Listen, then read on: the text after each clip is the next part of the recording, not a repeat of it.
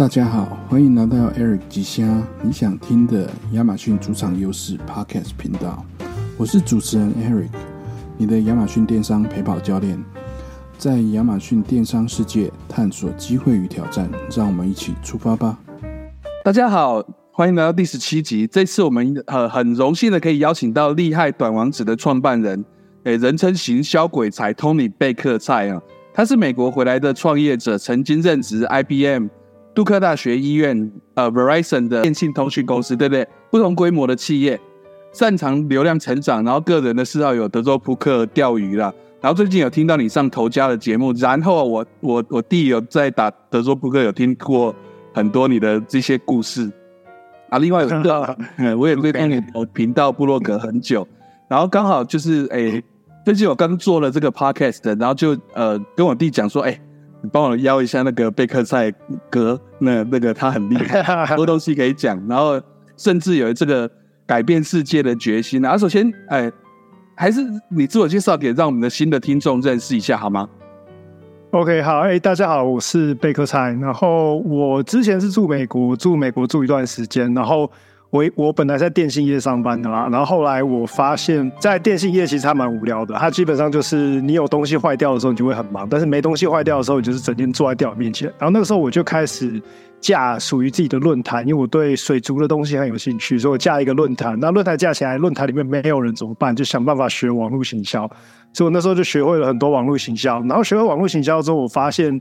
呃，慢慢的我越做，它的收入就。超过我原本的工作，我后来就全职做网络行销、联盟行销之类的东西。然后做到后来之后，我发现说，我有能力带流量的话，其实我只要能够制作自己的产品，把流量带上去的话，其实我的获利是可以更高的。那那个时候我就开始做自己的保健食品。那保健食品做的时候，我有做这大部分是。是导流量到自己的官网啦，但是呃后来发现 Amazon 是整个环节里面不可以缺少的一块，所以说后来我也把我的产品放在 Amazon 上面。然后我走的方式，其实大家如果有听过一本书叫呃一周工作四小时 Four Hour Work Week 的 Tim Ferriss 的书的话，其实我的模式跟里面非常非常的像，我走非常非常多的自动化。所以说，然后后来没多久，我那边的事业稳定之后，我就搬回台湾了。那搬回台湾之后，我又加入了一些团队，然后做了一些不同的事情，也跟电商还有网络行销有关。然后现在是，呃，我们的重心是一个叫厉害短网址的行销工具。然后大家有机会可以去看看。嗯，今天其实很荣幸能够被 Eric 邀请到这个 Podcast。然后我的背景有有狗在叫，有我家的狗拼命的叫，所以说不好意思，如果这边的听众。会觉得狗叫很烦的话，我会想办法叫 Eric 把这一段修掉。那感谢邀 Eric 邀请我来。那以上就是关于我自己个人的一点自我介绍，这样子。然后接下来就看 Eric 要拿什么样的问题来拷问我。呃，也不要说拷问啊，因为 你这个你的部落格，我们追踪每一篇都是就是精华中的精华，所以我觉得我很难有问题可以考到你。只是说，呃，M。你之前也做过 Amazon，做过保健食品，然后也卖掉过论坛，做过一些流量，所以呃，我们在 Amazon 的卖家哈，就是我们这个族群这这个社团里面，Amazon 卖家最不会的就是你你现在会的东西，就是怎么样写一个好的品牌。文案怎么样行销导流量？怎么样把这个产品卖掉？所以今天真的很很很棒，邀请你来狗叫，我觉得大家不会 care，没有关系，不用剪。你做 Amazon 已经大概好几年前了，对不对？那你印象中的 Amazon 是二零二四年进场，你觉得跟你当时候的认识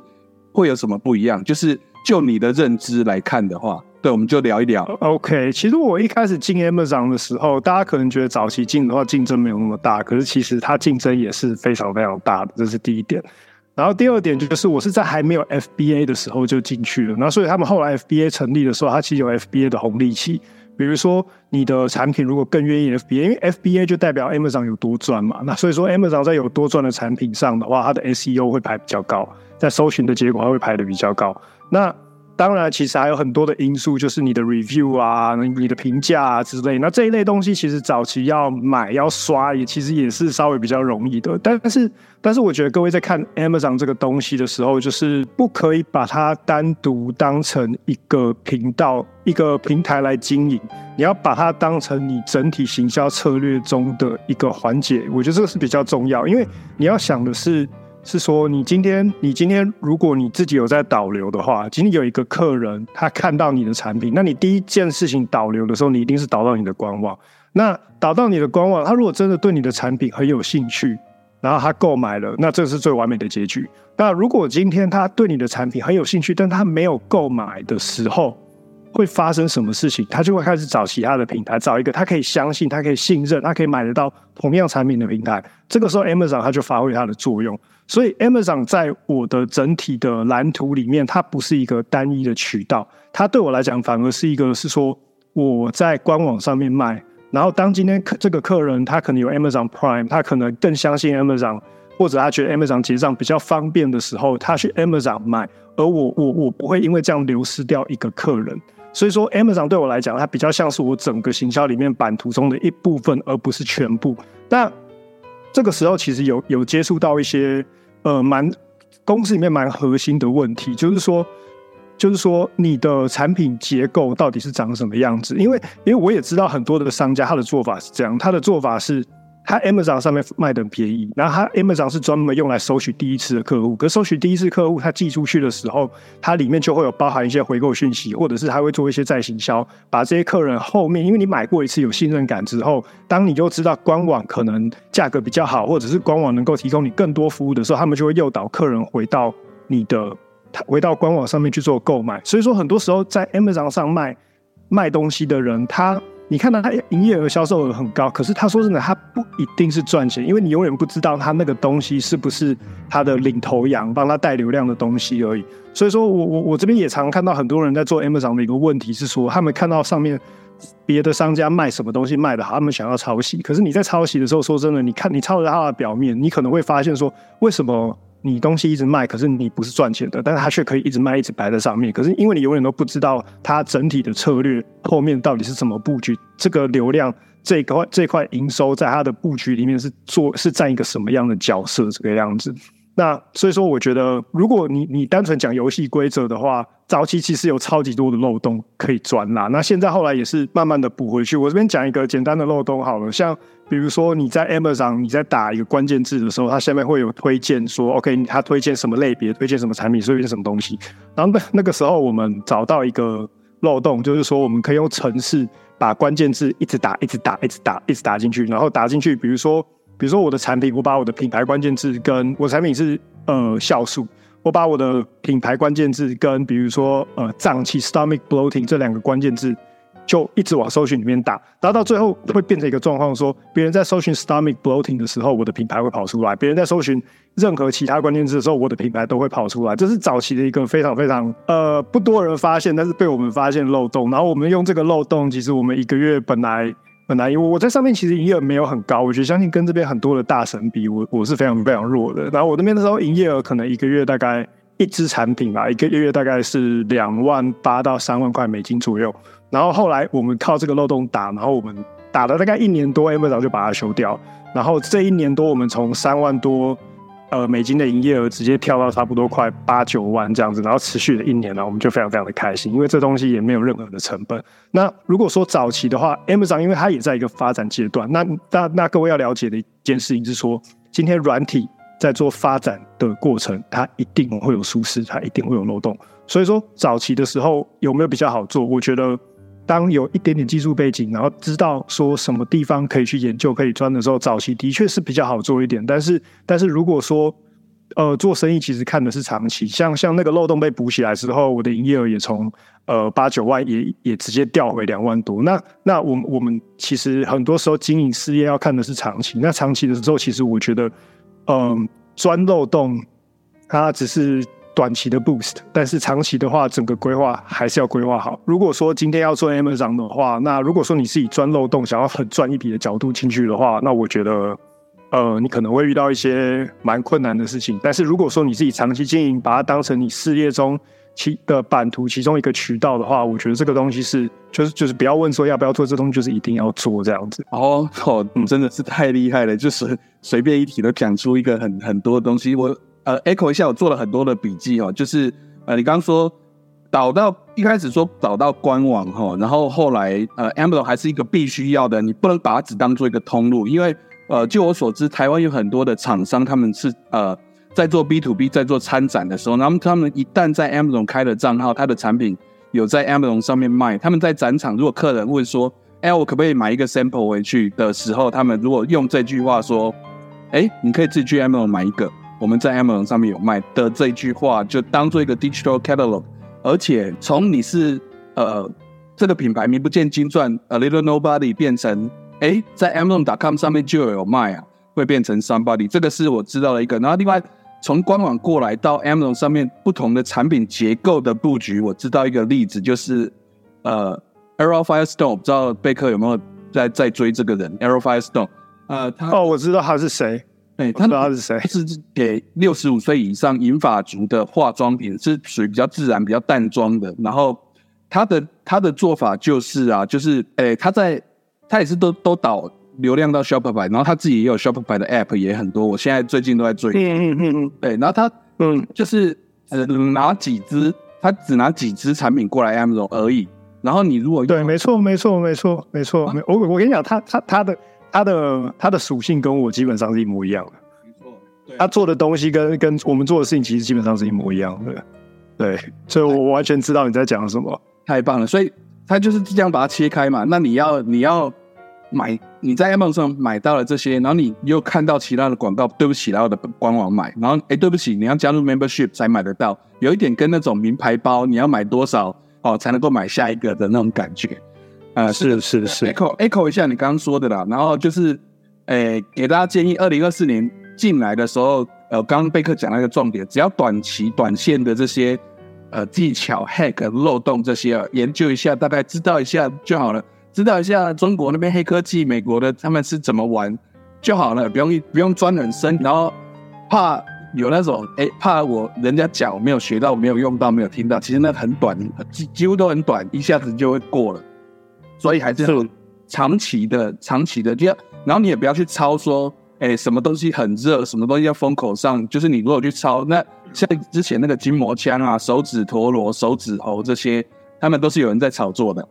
不是，所以你是是是画虎画皮难画骨，我觉得好，谢谢谢谢。那我觉得这一哎，等一下，我这边想要，我这边想要补充一点哦，就是我想要补充一个，我想要补充一个非常有用的小技巧。这个东西其实大家都可以用，就是说，你你你从你从顾客心态的角度去看一件事情，他今天喜欢你的产品，他没有在你的官网上面买的话。代表他对你的官网信任度不够。那他今天愿意在 Amazon 下单，这个其实超级明显，因为很多时候，因为你他在你的官网有填资料，但是没有付钱的话，你通常会有名单嘛？那我之前其实会把那些没有结账的名单去跟 Amazon 上面结账的名单比对，这个重复性基本上到百分之七八十这样子。所以说，很非常明确的一点，我可以我可以保证，就是说，很多人在你的官网买。是因为他对你的官网信任度不足，所以才跑去 Amazon。那身为一个行销者，你要知道的事情，说你要怎么样好好的利用这一点。那利用这一点，比如说我这边举一个很简单的例子，比如说我的 landing page 页面上面的时候。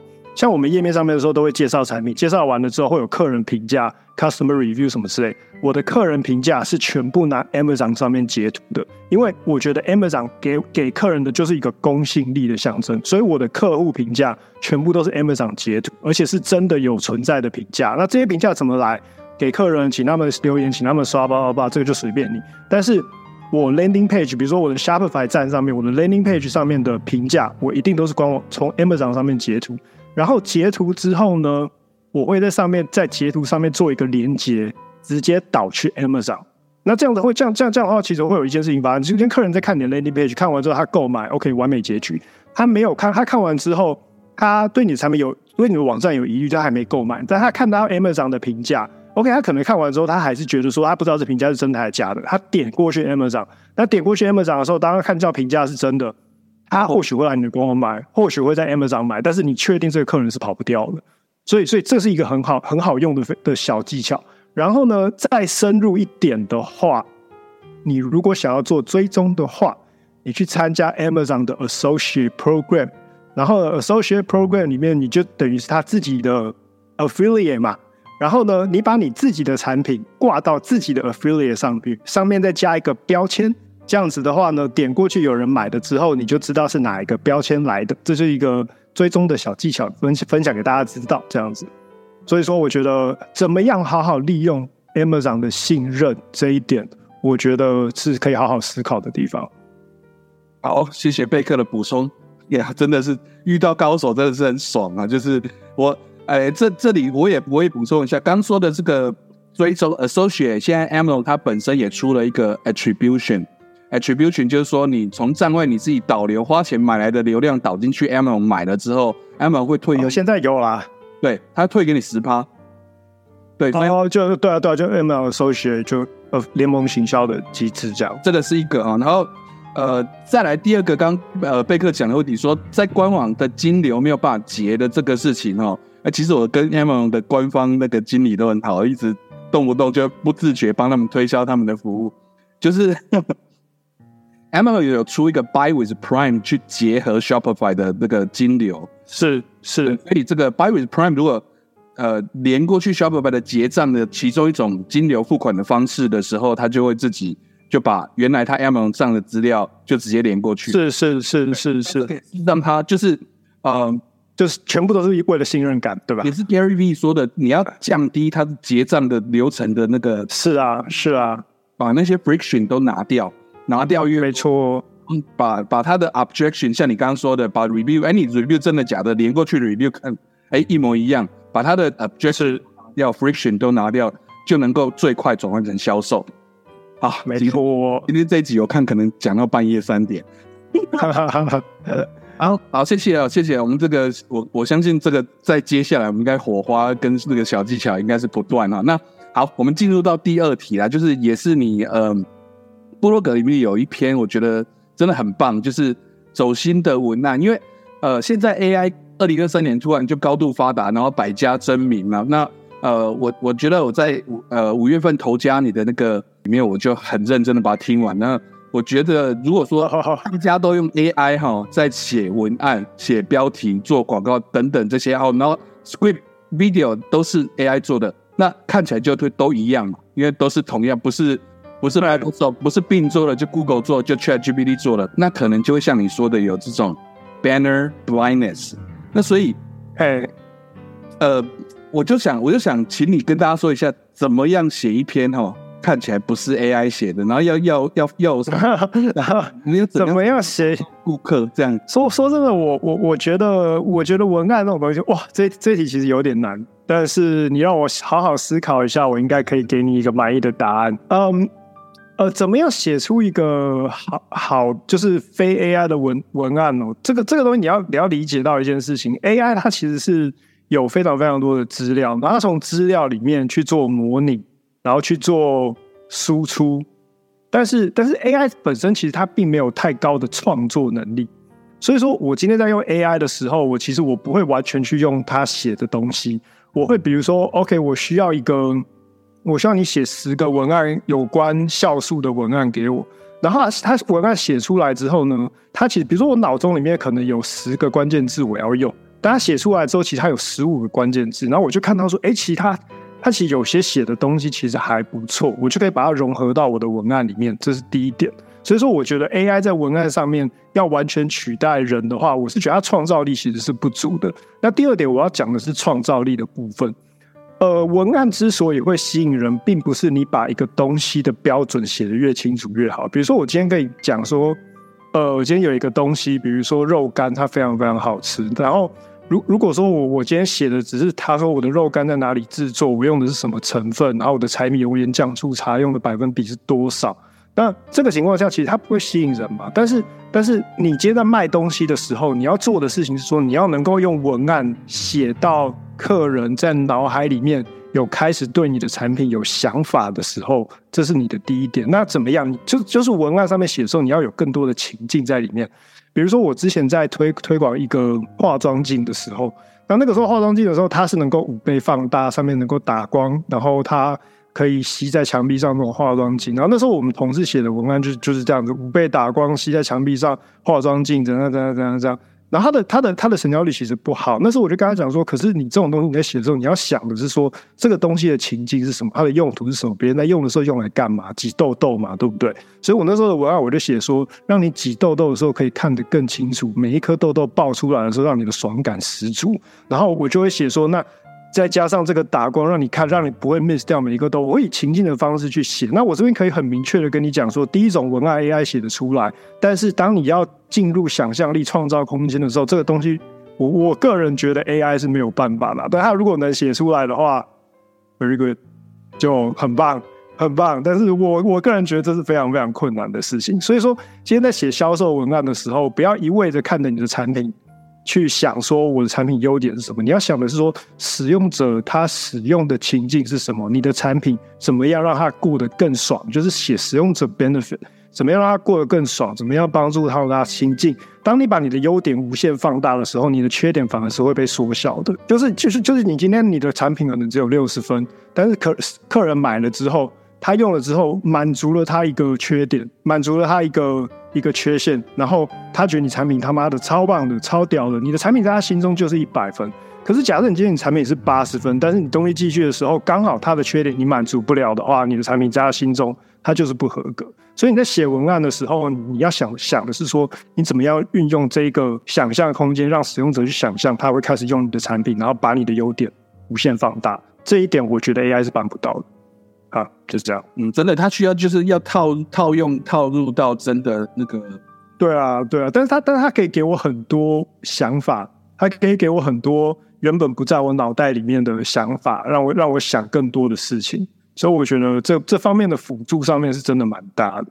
嗯，AI 它可以帮助我们做一些重复性，或者是要增加生产力，然后从资料库里面拉东西出来。呃，降低我们记忆的这些 buffer，可是品牌的温度啊、情感啊这些，然后实际上的验跟故事，这就是从零到有创造这种东西，还是真的比较 AI 还是比较难。就是说，它可以创造出来，但是它也是用的是过往它有的资料库跟经历，所以说它创造的东西，你不会感你你你不会感觉到那么的贴，就就是那么的贴切这样，而且有的那种感觉，就记我就记得我们那个那个 Amazon 的那个，反正也是一个 Guru。Kevin King，他就说他卖他卖宠物的一个碗，然后他就说他乱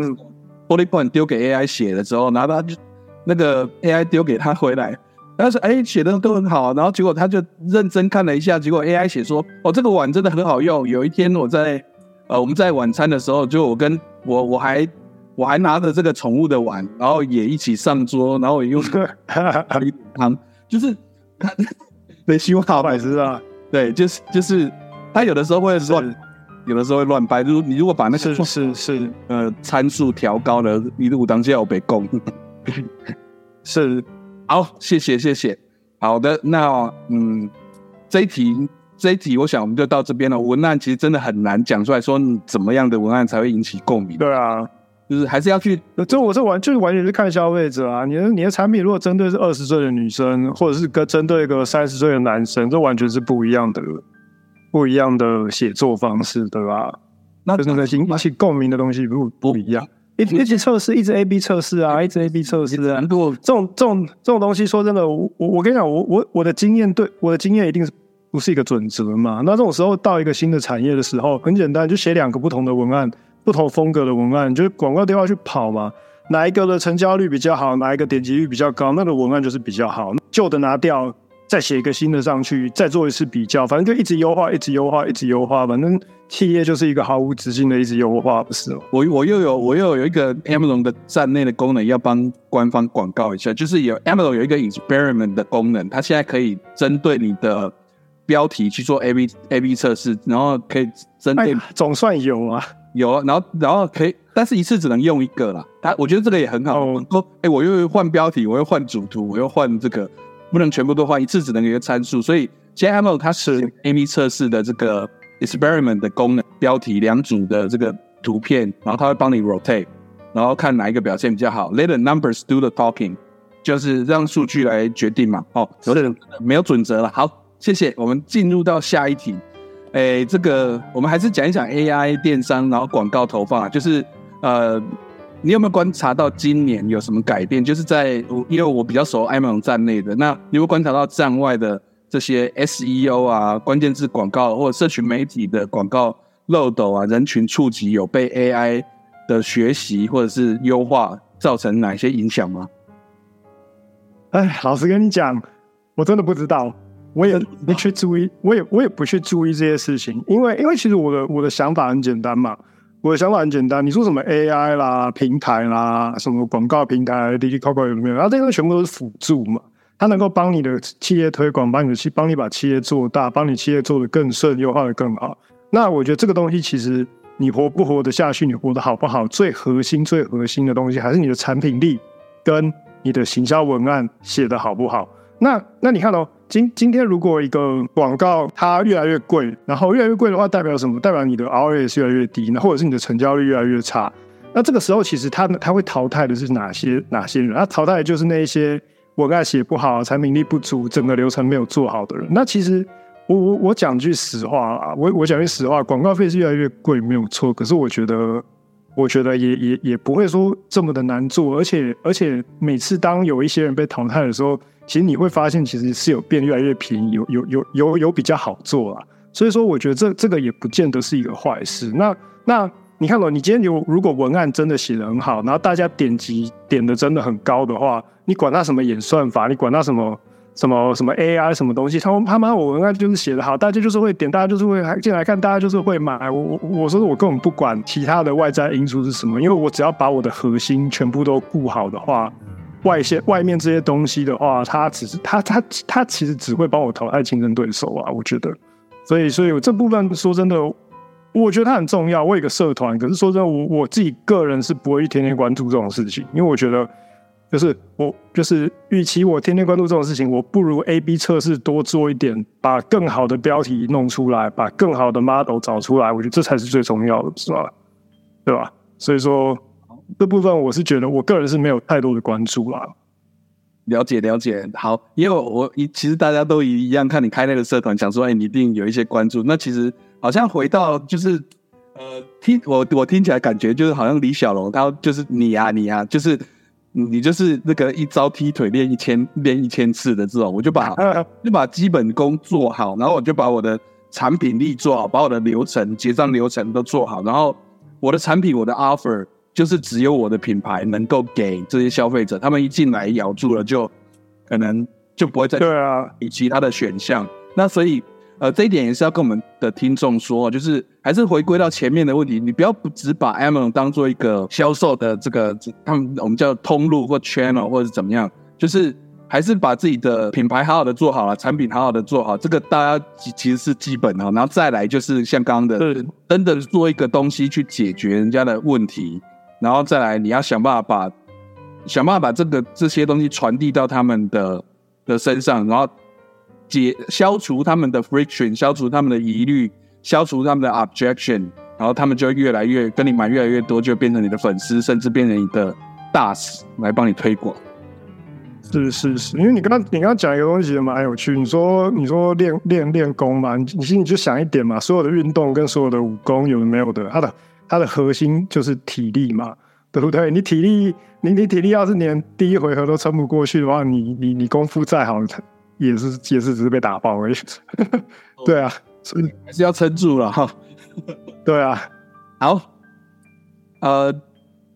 最后一题哈，我是我想我想今天这个这个虽然时间我也不晓得过了多久哦，那我觉得我还有很多宝宝贵的这个心法，啊然后就是真的成功要怎么做？那再来哈，就是也大家都很想问很喜欢问的，就是 Amazon 的选品哈，我到底要只选哪一个哪一种产品？我怎么做市场调查？然后怎么研究竞争对手在做什么？然后我到底要怎么跟跟哪一款？然后那风口上是什么？我多久的时间去追？哈，或者到底要怎么追？那这个你有什么看法？我老实讲，这一题我完全没有，我完全没有资格来回答。因为因为其实你看，我是从官网，然后我把 Amazon 当做一个辅助平台，然后我其实我一开始过去的时候，我是没有任何选品的过程的。你知道吗？然后我中间其实有卖过一些类似选品的东西，呃，我我我个人是不觉得它是成功的，所以说我的这一题其实我觉得我是没有资格回答的。那那因因因为我我的想法很简单，就是我的创业不是开始于 Amazon，我的创业是开始于别的地方，Amazon 是后来才进来的，所以说我的选品跟角度我是从另外一个方，我是从另外一个方式着手，比如说。我当初怎么选品，就是说，我当时做联盟行销嘛。那联盟行销的时候，其实我可以推广的商家有上百家、上千家。那我就会尝试去推广一些我觉得还不错的产品。我会自己去买流量，然后自己做页面，然后我会推广这些产品。然后有成交我就有抽成。那没成交的话，那广告费什么就是我自己扛嘛。这就是联盟行销嘛。那我那时候就其实试了很多东西，比如说盆栽啦、婚礼小物啦。还有比如说保健食品啊、减肥药啊、牙齿美白，我什么都试过。那我试完之后，其实我有买流量，我有 landing page，然后我有转换，我就看得到所有的数据，我知道什么样的产品对什么样的受众反应好，我知道它成交率大概是多少，我知道平均客单价大概是长什么样。那这东西其实我算一算之后，我最后就选择了保健食品。原原因是因为保健食品它成本靠北，它成本一瓶就一百一百一百五十块，然后我售价可以定。定个两千块，我中间空间超级多的。然后我我别人跟我买的时候，我的运费跟手续费，我就先给大家收了七块钱。那美国的运费是三块嘛？然后产品我刚刚说了四块，所以我运费手续费就全部 cover，剩下全部都是行销的空间。这对我来讲，我觉得操作范围就超大。那我当初选品的时候，我并我其实并不是看产品的热度，我其实我看的更多是说我可以怎么样定价，我可以让。我我我可以定出一个什么样的价格，跟跟我可以做出一个什么样的空间，让我让我可以做折扣，让我可以做免运，让我可以后面在做行销的时候有更多的策略可以跟着走。我的空间到底有多大？其实我我在选产品的时候，我看的并不是说这产品的热度怎么样，我看的其实更多的是说这产品给了我多少操作的空间，然后配上我的技能，在这个操作空间里面，我有办法把它搞得多大这样子。所以说我我的选品概念可能跟。跟一般人在看 Amazon 选品的概念方法应该是不太一样。我后来在台湾做电商的时候，其实也是啊。我们那时候选品，然后我们看到一个东西，我们想卖，那那我们想卖的时候，其实我们也不会马上进一大批的货，我们可能就是进个两三个，然后我们就拍拍照，然后页面做一做，然后我们就开始买流量，带流量进去。那带流量进去之后，我们看到转化，我们确定说，哎，这东西。有机会卖得好的时候，我们才会去大量的进货。那其实你去看那个《Four Hour Work Week》的话，我觉得就是是呃一周工作四小时这本书的话，这本真的是神书啊！我觉得这本书就是大家有机会可以看一下。那里面其实 Tim Ferriss 他也是一样，他一开始他做健康保健食品的时候，他也是做页面，他也是没产品，然后就但他也是送流量去让大家试买。他数据收集完了之后，就是他每个人买完之后，他就直接跟人家讲他妈的产品缺货。他就不出货嘛，然后他再把金流退给大家，甚甚至有可能他连那个刷卡的那个流程都不是真的，这我这我没有仔细去研究。但是当他收集完数据，他确定这个产品可以卖之后，他才开始去制作跟进货这些产品。这些是我们一些，就是这是我们懂流量的人会去用的方法。因为我觉得说眼光、经验什么东西，说说我选品能力超级霹雳无敌烂的，就是我我们后来在做电商，我是我选品真的是怎么选怎么倒。我超烂的，但是，但是我我我，因为我有带流量的能力，我有测试的能力，所以我我尽量是用这种方法，可能花一点点钱，前面花一点点钱，让我后面不要说什么一次进太多的货，我不知道怎么处理，这个我觉得我会更难过。所以说，呃，怎么选品这件事情，我觉得看个人的能力范围在哪。有的人对这种时尚的东西特别敏感，那那他选品的话，可能他看他的眼光就真的不一样。比如说我前合伙人。他出了，他弄了一支自拍棒，然后自拍棒大家都只卖两三百块，他的台湾一支卖八百一千，然后谁知道，然后谁我想说，妈的，这这这么贵怎么卖？结果我们卖下去之后，哎，我们也卖了十几万支这样，那我就觉得说，哎，他选品眼光就真的很厉害。所以这种东西，我觉得我懂的人有他的方法，那不懂的人，如果说你有你愿意花一点点钱做一点点测试。用数据来佐证你的你的想法的话，我觉得可以少走一点冤枉路吧。嗯，好，谢谢谢谢。其其实这个呃，我我自己是有，因为我们在做 Amazon 之前，我们都会看很多的 YouTube，然后去上很多学很多的课。那大部分大部分的选品，他们都是去找说，哎，找一个 review 没有那么多的，因为 review 代表它的呃 competition 竞争的程度，然后找一个。呃 keyword 它的 search volume 是搜寻量够的这样子。嗯嗯嗯嗯，刚刚贝克讲到一个哈，就是呃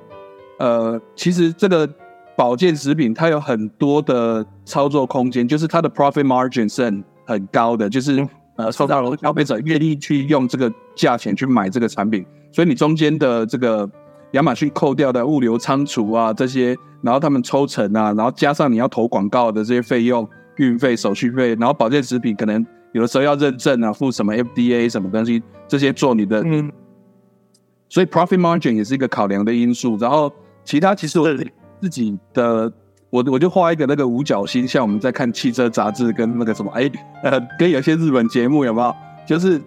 我除了这些 YouTube 上面，他们就就是常常在说，哎，我选这个 review 这样子，然后它的价钱这样子的，然后呃之外，还有其实还有一个呃 seasonality，就是你要你这个东西不要只能够卖一季，因为我自己的经验，我自己也也也也下去过一一批的那个园艺园艺工具哈，然后园艺工具它就只有在四月到六月的时候很夯，因为二十是要季季节性，一年只能卖一季一季，那这种嗯。它的 seasonality 如果很明显的话，你就必须要，除非你除非你在澳洲啦，就是除非你在澳洲跟嗯。北半球跟南半球，然后这样子你就可以去卖，比如说你要卖滑雪的雪镜，或者是游泳池的这些夏天的东西。有啊，你说这个其实我蛮有感的，因为我之前有卖过那个泳衣跟盆栽，对泳衣跟盆栽其实就是一个，这这就两个季节性很明显的东西。对，然后还有还还有一个就是 trend 啊，这跟但是 trend 现在比较难抓，是呃我自己我自己现在抓 trend 的方式就是，其实 Chat GPT 里面现在它有一个有一些 what what is trending 的这些 plug in，它会它会告诉你说，呃 social media 上面有有什么有什么在讲什么，YouTube 上面在夯什么，然后 Google search 的 keyword 哪一些有在 trending，Google trend，然后有 Pinterest 的 trend，所以呃其实其实呃，总归来讲哈，都还是要看你自己。像像贝克，他很清楚你你呃，他有带流量的能力，然后呃，所以他只要找到对的受众，然后他只要知道这个东西的转换率，然后他有他的获客成本是多少哈，那我就我就可以知道我选什么产品有这样的利润空间，这个东西呃进来我一千 piece cash flow，然后要怎么样去规划，都是一个 longevity，就是长期的规划。一呃，真的不要相信，真的不要相信那些就是有投，如果你有行销，然后有被那些广告丢到，你不要去相信那些，哎，你只要几千块或者是怎么样，然后就可以呃这个东西一点九九在啊、阿里巴巴上面买，在啊亚马逊就可以卖二十，嗯，那这个有啊，你上了亚马逊之后哎，它会被排在第一百五十几页，然后永远都没有人看到。对这个问题哦，就是月经文，你知道吗？就是每个人都说啊，是了，你不是说我只要产品放上去就会被那个三千万人看到？没有哈，是。对是哈，嗯，我我这边其实想要补充一些东西，就是呃，Amazon 上像像像很多人像在对对对这种 Amazon 这种平台的话，他的他的创业想法，他自己创业有两种，一种是你本身自有品牌，然后你把这品牌带上去，然后这上面创一个品牌店，这是这是这是就是就是我我我的做法嘛。那另外一种做法其实就是他们没有品牌，然后他们上面看什么东西卖的好，进什么东西，然后以以以以疯狂的量来取胜。那这个其实也很赚钱，那这个其实也有很多人在做，但是这个做法其实就会符合你你刚刚说的那个套路，就是说啊，我要看流量、看 trending、看哪个 review 比较少。如果今天你是要走这种创业模式的话，就是就是走海量的话，那这个就会是属于你要走的模式。那但如果说你今天是走品牌的话，你你品牌的东西就已经定义好在那边的时候。你去你你去找其，比如说你你今天卖保健食品，你去看什么 iPhone 什么挖工的流量包雨，那其实都跟你一点关系都没有。所以说自己品牌搬过去的话，我觉得这个做法是另外一套啊，对啊。然后然后然后我这边想也想要在，我想要推荐一个，我我我不知道其实有没有很多人在用这种东西，就是呃，Amazon 其实它有一些有一些公司它其实有有帮 Amazon 写 auto responder，你你们你们知道这种东西吗有有有，哎，没关系，你还是可以？OK 没问题。OK OK，那那早期其实在用 auto responder 都用在官网上面吧，就是官网上面，比如说可能你下单失败之后，你就进了他的就进了名单，然后可能第一天发什么去追，第三天发什么去追，第五天发什么去追。然后比如说你成功之后呢，他也会发第一天去发什么关心，然后第五天发什么关心，然后可能第十天的时候给他一个折扣码，然后希望他回来下一个 review 之类的东西。这个是这个是是是官网的 auto responder 的做法。然后我我我其实 Amazon 上面我后面有挂有挂一套有挂一套一类似的东西，就是说在他在 Amazon 里面，他在 M 那个人在 Amazon 买完之后呢的的那个时间当下，你可以设定说第几天第几天要发什么一要发什么 Amazon 的内内部 Amazon 的讯息跟 email 给他。那这个东西其实非常非常好用的原因，是因为说我可以做到一件事情，就是说，当我可以在 Amazon 上面卖东西，完全不赚钱。就比如说，我今天可能卖，我甚至卖一个，比如说我卖一个东西，我亏五块钱美金好了。但是，但是今天我们在创业的时候，其实我们在算算那个客户价值的时候，我们其实不是只算他消费一次的价值，我们会算这个客户的终身价值。我举个例子来讲，比如说我保健食品是卖五十块美金。但是我的平均客户终身值，就是他每他他他这一辈子会来我这边买几次，总共会消消费多少钱？我把它平均下来的时候，其实我每一个客人是到两百美金左右。那那是代表什么？这代表说我今天在 Amazon 卖东西，我我我东西卖四十块，就算我的成本是到八十块钱，我就算我卖一瓶我是赔四十块钱好了。但是因为我知道我的。数据是长这个样子，这件事情我就可以狂做，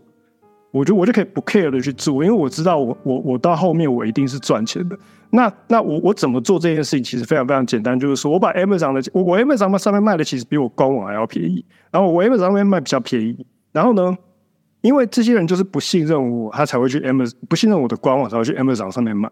所以他 Amazon 上面买了之后呢，那我刚不是说我挂一套自动收信系统嘛？那我自动收信系统的话，我通常挂完之后，我就是比如说第七天第第七天，我就会嘘寒问暖说，哎，你有没有收到东西？然后这这是都这东西的使用方法 instruction，呃是怎么样？然后你可能要注意一些什么事情？然后可能到第三第二十天第三十天的时候，我就会送给他一个官网的折扣码，我会跟他说，哎，我知道你上一次在 Amazon 买，但是你如果用这个折扣码在我官网买的话，你可以。收到更便宜的折扣，你用订阅制，你在官网，因为我在国外，其实我保健食品嘛，我很喜欢搞订阅制这一套，反正就是刷一次卡之后，我就每个月拼命的扣款这样子。然后我就我就跟他讲说，你如果拿着折扣码来我们官网做订阅制的话，它甚至比 Amazon 还要便宜，我还可以给你免运费。所以说 Amazon 变成我第一线收集客人的地方，但是我后面是用这套系统把他们拉回官网里面来做回购的。所以这这个这个软体的名字我。我的我结束之后，我 Eric 我找给你。然后这个东西，我觉得你如果今天有做 Amazon 的话，这个东西一定要用。这样，反正做任何行销，这东西是一定要用。这样，这是一个我觉得蛮重要的工具。然后，呃，另外一个东西就是，哦，我这样讲会不会太长了？不会，不会，不会。好，OK，好。那另外一个东西的话，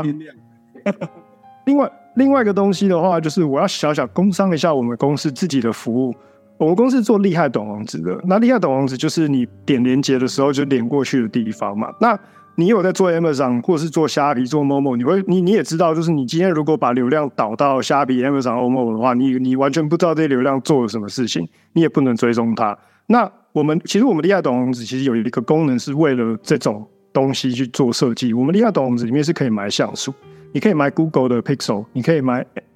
呃，Facebook 的 Pixel，那这东西有什么好处？就是说，变成你今天在外部导流的时候，比如说我今天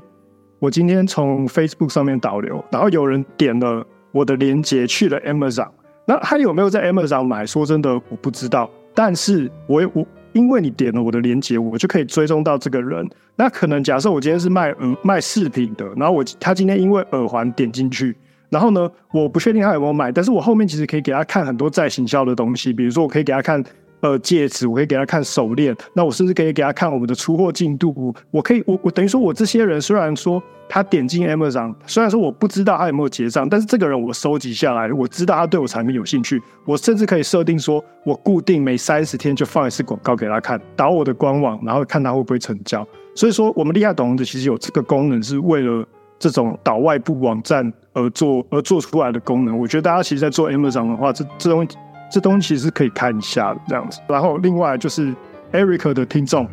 如果你今天注册了我们厉害的网址，你把 email 丢给 Eric，我所有的账号我都给大家三个月免费使用，就这样子。好，哎，这点非常重要，就是哎哦，我们今天可以吗？问哈，如果在我们听到这个，听者有份，没问题，听者有问题，一个月免费听两两两，对对对不起，把三个月改成两个月，因为三个月我要手动，两个月是我可以自动化的。两个月的，如果说任何人透过 Eric 这边注册我们利亚短网址的话，我每个人都给两个月免费。然后这个东西我等下结束之后，我跟你处理一下，这很好弄。OK，好好好好，太感谢太感谢了。其实我们都用的，诶，从从我我我大概是不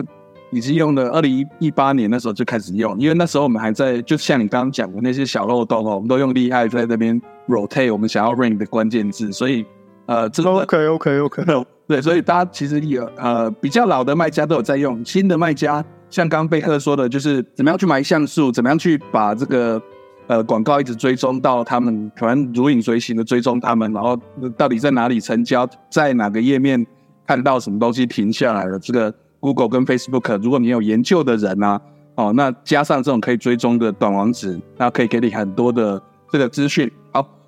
最后最后呃，有没有什么？你你对德州扑克跟创业这个事情来跟大家聊一聊，也顺便是你之之后的一个新的新的 initiative 嘛？对，嗯，德州扑克跟创业，我我个人是非常非常爱打德州扑克啦，因为我觉得德州扑克你如果打的，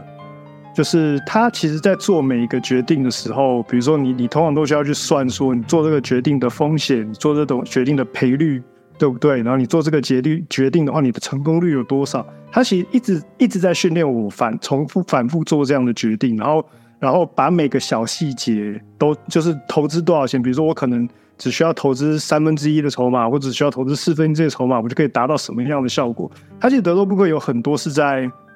是在训练你在这些做决定上面，让你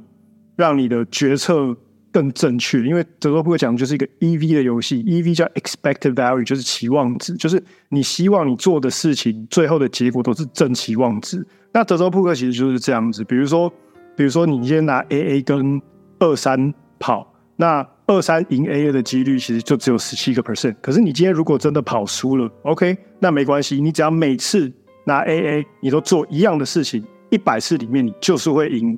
八十二次。那那这种情况下，其实它就是一个期望值的问题，就是我今天在玩这个游戏，我只要决定都是正确的时候，我的长我的长期的期望值就一定是正的。所以说，我觉得德州扑克跟创业很 很很类似的地方，就是说，你很多东西你就是要知道说，哦，你的风险是在哪里，你投了多少钱进去，你要做到什么程度，然后你投这个东西进去值不值得，就是你要训练你自己做每个决定。都确定是正义力的决定这样子。那我知道为什么我为什么会想要开这个频道，是因为说，呃，我觉得德州扑克是一个越来越夯的产业，然后就在它爆炸之前先进去打个位这样子的。呃，这相对来，我对这里也有兴趣啊。然后因为打的也久，有很多那种奇奇怪怪的故事可以讲。所以说，对，差不多就这样子。好，谢谢谢谢。所以，哎，所以其实就是呃。德州扑克跟创业者就是你刚，我们想要做长期的投资，然后做呃评估风险，然后评估你的那个 EV，然后长期做正 EV 的决定。我想这个是对学习长期做正确的决定，长期做正确的决定。好，谢谢今天的时间。那我们之后我们再把这个诶刚刚说的这个。Amazon Auto Responder 的这个，然后还有厉害短网址连接的这个报名方式的这个 link，我们再放在 show 大家。那只要今天听到这一集的，然后拿到这个连接都两个月，好，可以在厉害短网址免费的试用，没问题，好，没问题。谢谢贝克的时间。那呃，下一次哈，我们可能的半年、一年之后，看看有没有什么机会，我们可以呃。有有这个荣幸再邀请你再来一次，然后我们到时候可以聊聊，哎，那个时候二零二四年又变成什么样子了，好吗？哦，你确定我有东西可以讲了吗？我还有东，确定我还有东西可以讲吗？一定会，快被挖空，快被挖空了，好吗？不会，不会，不会。你啊，我们到时候聊德州扑克跟创意。行行，好好，那我们今天就到这里，谢谢大家，谢谢贝克。好，谢谢。OK。感谢你收听《耳之声》，听了若是有介意，请去招恁朋友来听。